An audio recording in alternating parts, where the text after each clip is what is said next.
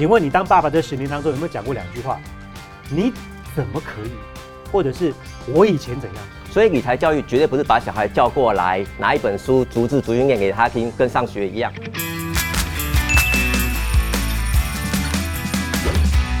观众朋友，大家好，欢迎收看《请支援理财》，我是叶芷娟。本节目是由国泰世华银行打造的金融理财节目，我们邀请了各行各业的专家，和你一起来讨论生活当中会遇到的金融大小事。大家知道吗？其实巴菲特在五岁的时候，他就卖口香糖来赚钱了。十一岁的时候，买进了人生的第一张股票。由此可知，这个理财是可以从小培养的，有钱是教出来的。可是我相信很多家长可能都会认为，我自己都不是很会理财了，我要怎么样教小孩呢？尤其啊，在我们小的时候，一定常听过爸妈讲一句话：红包钱给爸妈，我帮你存起来啊。可是这个红包钱最后跑去哪里了呢？关于亲子理财教育，今天我现场请到两位大来宾。首先来欢迎的是知名主播陈永康，永康哥好。大家好，子娟好。再来欢迎是国泰世华银行的专家 Jacky 好。各位观众大家好。永康哥，你是一个好字，大家都非常羡慕的，有女儿又有儿子。那当然了，他们现在也已经长大，可以说是亲子的各个阶段都经历过了。嗯。你好奇，你自认哦，他们的理财观念怎么样？那你当时是怎么开始培养的？我说这个省长的聪明消费的观念啊，这好的美德，我从小就带着他们一起对数字要有感。嗯。最简单的，去幼稚园，我们开始。又上幼稚园的时候，大家经常带他们去逛卖场。是，逛卖场干嘛？看标价。然后从他们大约小二开始啊，我就帮他们开了个人的银行账户。嗯主要就是你刚刚一开场有讲过，我们自己小时候领了红包钱都是过路财神，除夕的隔一天，大年初一红包必须要上缴给妈妈。是。有没有存？到最后都是没存。那我觉得这个历史不能够重演。所以当小朋友进入小学之后，我就帮他们开了个人银行账户。每一次过年收到的亲朋好友给的红包，算完之后。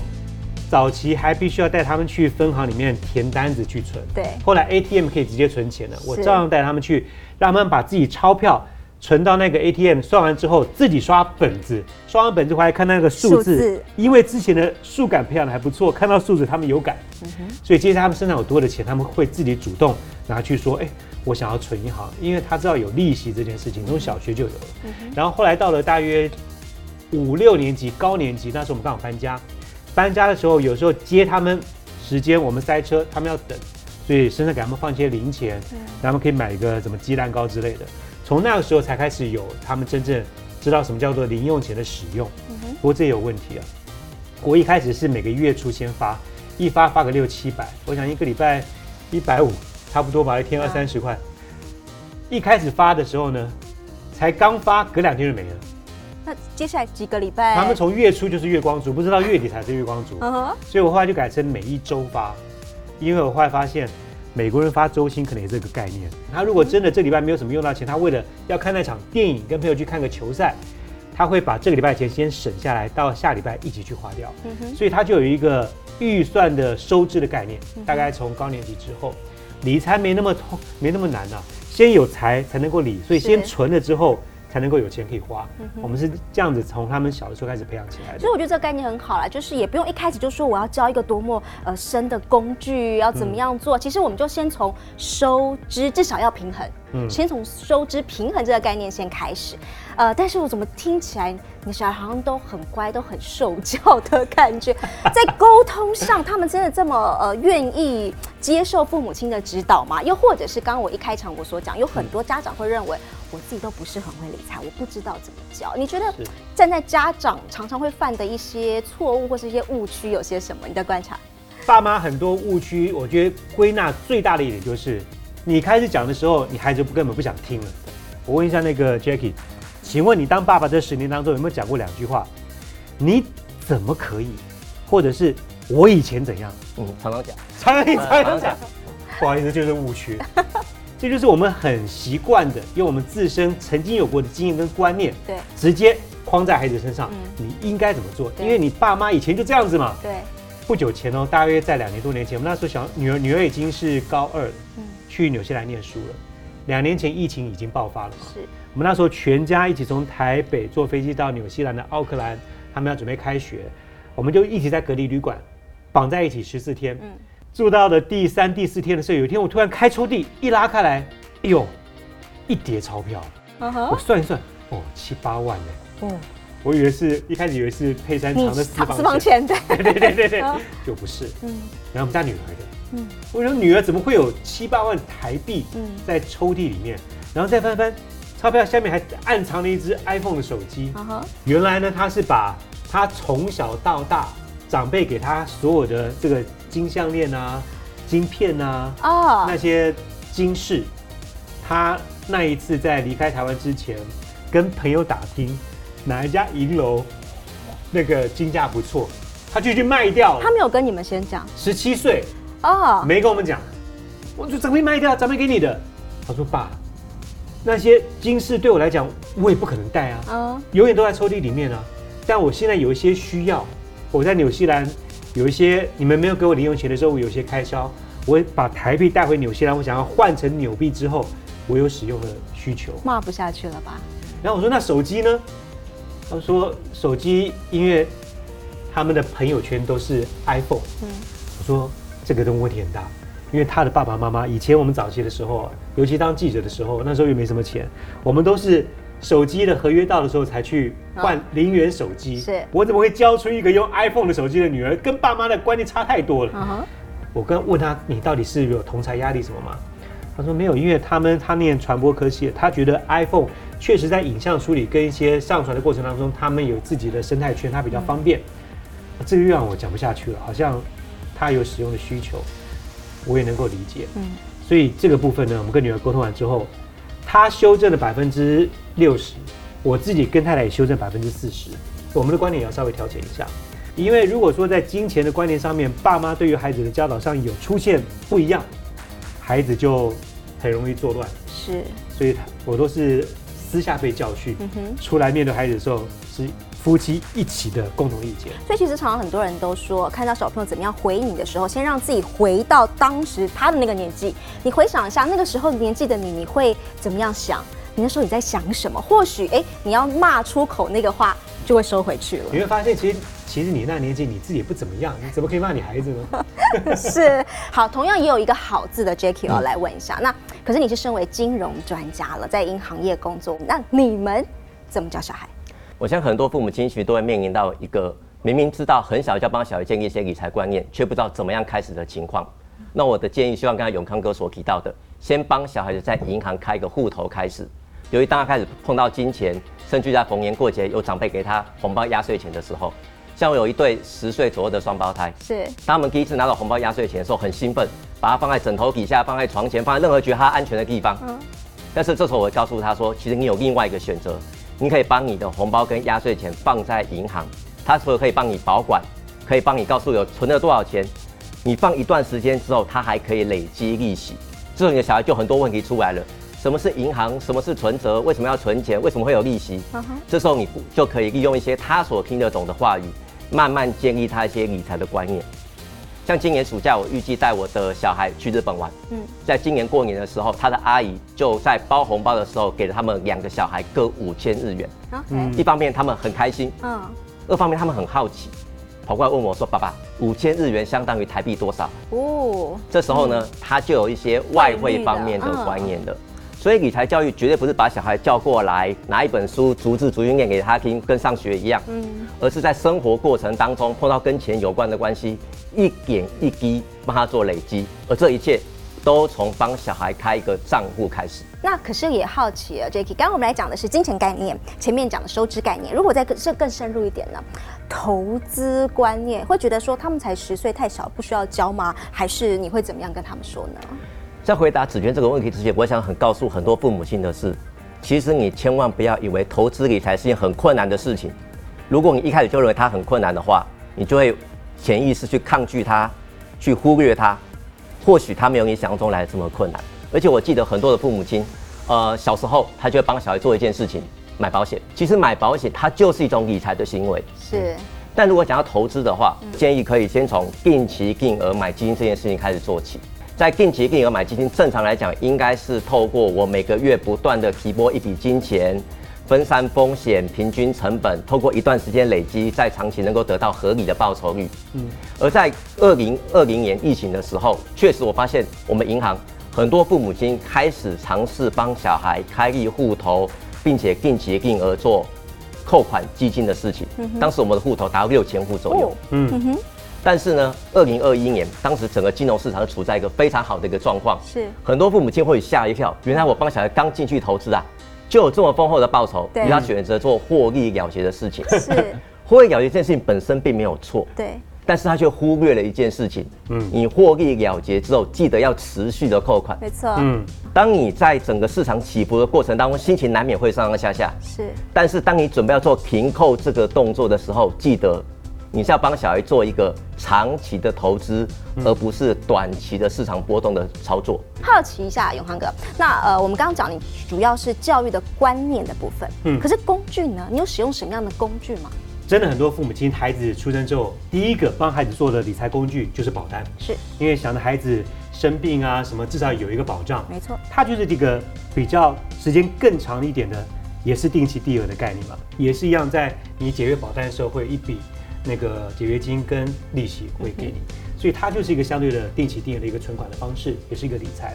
而且要买的话呢，应该 Jacky 心情跟我一样，爸爸妈妈趁早买，三四岁不买，十三四岁你更不会买，上了国中真讨厌，很 多青春期的小孩，真的，嗯。所以要那个那个方式保单啊，嗯。小朋友可爱的时候早点买，等到他们那个年纪，十年期、十五年期，差不多也解约了。是是。我也说到工具，我们自己家里面的小朋友，他们开始比较真的开始有大笔钱，就是三年多前他们到纽西兰去念书了。嗯。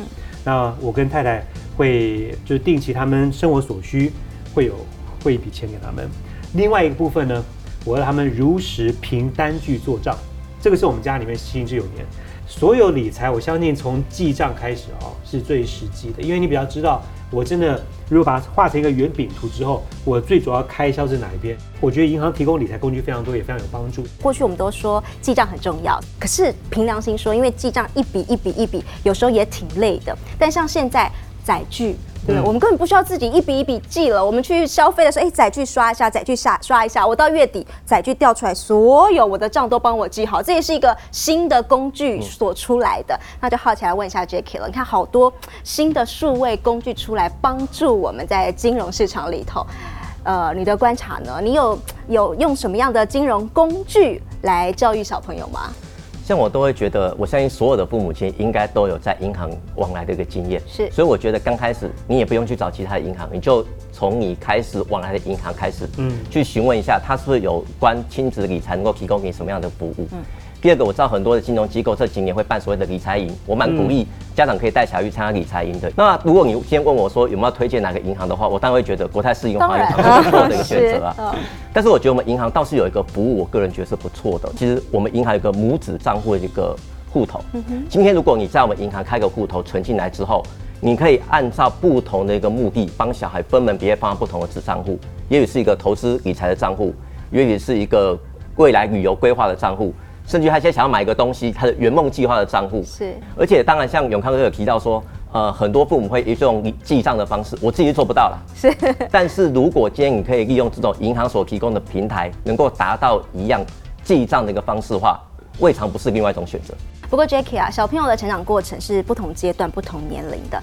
那根据这样不同年龄，在教育、理财教育上有什么样不一样的地方吗？你觉得？其实我觉得在学龄前，像我自己就会利用一些绘本啊、讲故事啊，甚至一些桌游的方式，让他慢慢的接触到一些理财的观念。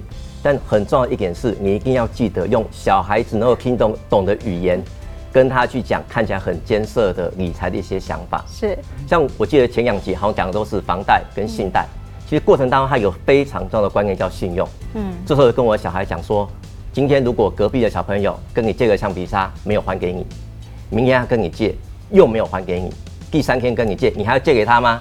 无形当中，其实你就利用他能够听得懂的语言，嗯，带出了非常重要信用的一个观念。是嗯，但是我想要投资的部分，我还是呼应前面所提到的，可以用一些定期定额买基金的方式帮小孩做一些长期的规划。那很多父母很好奇的，定期定额是不是要非常非常多的钱？其实不需要的，像我们银行，如果你开个网络银行，定期定额买基金，最低门槛只要五百元就可以了。嗯，五百元，我相信对大部分父母来讲，应该不会是一个太大的负担。是。那应该买什么样的一个标的？像我们银行官网其实提供非常多类似的一些主题。像我记得前面有呃前几集有提到 ESG 的概念。是。如果父母亲觉得说环保节能电动车会是一个长期的趋势，你就可以帮你的小孩去投资类似相关的基金。大人哦，我们平常看电视新闻，如果你没买股票的时候，嗯，你看股市新闻，你没感，无感。你要怎么开始对钱有感？你入场就马上有感了，你就马上开始觉得哇，这波动对我来讲很重要。是，孩子一样，孩子必须要在你认为他观察到差不多的时间点，给他一点财，让他去使用，嗯哼，然后从他使用过程当中，容许他犯错。好比说，我从小给他孩子高年级开始有些钱，发现他哎一开始第一个礼拜就没了，嗯哼，你才知道改成周薪，他会开始学平衡。如果你没有让他开始有这个财，然后有犯错的机会，你就不知道他从哪边开始修正。我觉得小朋友一定常常会跟爸妈讲说，我朋友都穿什么牌子的牛仔裤，他们都拿什么样的手机，我也要。所以如果碰到这样状况的时候，你是怎么处理的呢？我跟我太太花了很长的时间陪伴，包括在建立我们之间的关系。我讲的话，他会听得进去。好比说，你刚刚讲的问题。我的朋友拿了一个很棒的包，是我的同学就穿了一个最新的 Jordan 的鞋子，篮球鞋。对，我也很想要。对，他们都穿那个，他们才很厉害。对，我说约出来，我们一起去 PK 篮球。你今天长这个样子，然后弹跳力，你觉得你他穿的球鞋会打得比你厉害吗？我们约他出来打一个斗牛好不好？我常常跟孩子做同样这样的类似像这样的事情，在我们生活当中，透过。你跟他之间的互动，让他很多的自信。你不用穿这样的鞋子，你打篮球照样可以把他 PK 扣倒，对不对？你可以东西穿在你的身上就是名牌，你不需要去买名牌去跟你同学有认同感。同常压力是难免，但是我相信，如果父母亲给他爱是足够的，价值观在生活当中就能够慢慢培养起来。其实我们自己，我们家里面的孩子是还蛮能做自己的。所以大家也常常讲一句话了，我们不需要很厉害才可以开始，我们要先开始才能够慢慢变厉害，这也是这句话。好，今天这期节目当中，我们听了很多的观念还有工具，最后是不是再请两位来帮我们做一个小小的总结？Jacky 先开始。一开始我还是要告诉所有的父母，千万不要认为投资理财这件事情是很困难的。如果你有先入为主的观念的话，你就会把一件看起来好像很简单的事情变得非常困难。第二个，我觉得你应该从小就要帮你的小孩做定期定额做投资基金的事情，就好像你帮小孩很小买保险是一样的事情。第三个，记得在过程当中可有些生活方面情境的机会教育，甚至于我都会建议我的小孩，当你有钱之后，有一些可以分享的观念，我都觉得是蛮好的。第四个，记得当市场有些高低起伏的时候，千万心情不要随着上下 而选择去做停扣的动作。你要回到你的投资初衷，是长期投资的规划。是。最后，利用各家银行目前能够提供给你非常方便的平台，协助你去完成看起来好像很困难，但其实没有那么难的亲子理财的话题。我真的觉得，孩子在进入了高中以后的青春期，到现在他们已经大学要进入社会，这个过程当中，我发现。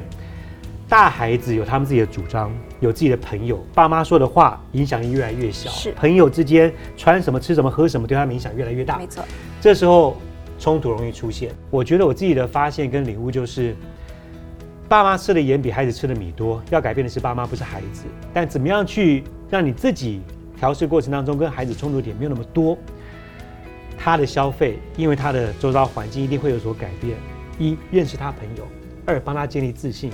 三，让他能够活出跟朋友不一样的价值观。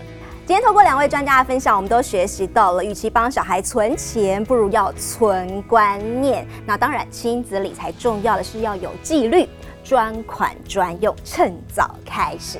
希望通过今天的节目，大家对于亲子理财都有更进一步的了解了。再次谢谢两位，谢谢。亲子理财，我们下次再见了，拜拜，拜拜。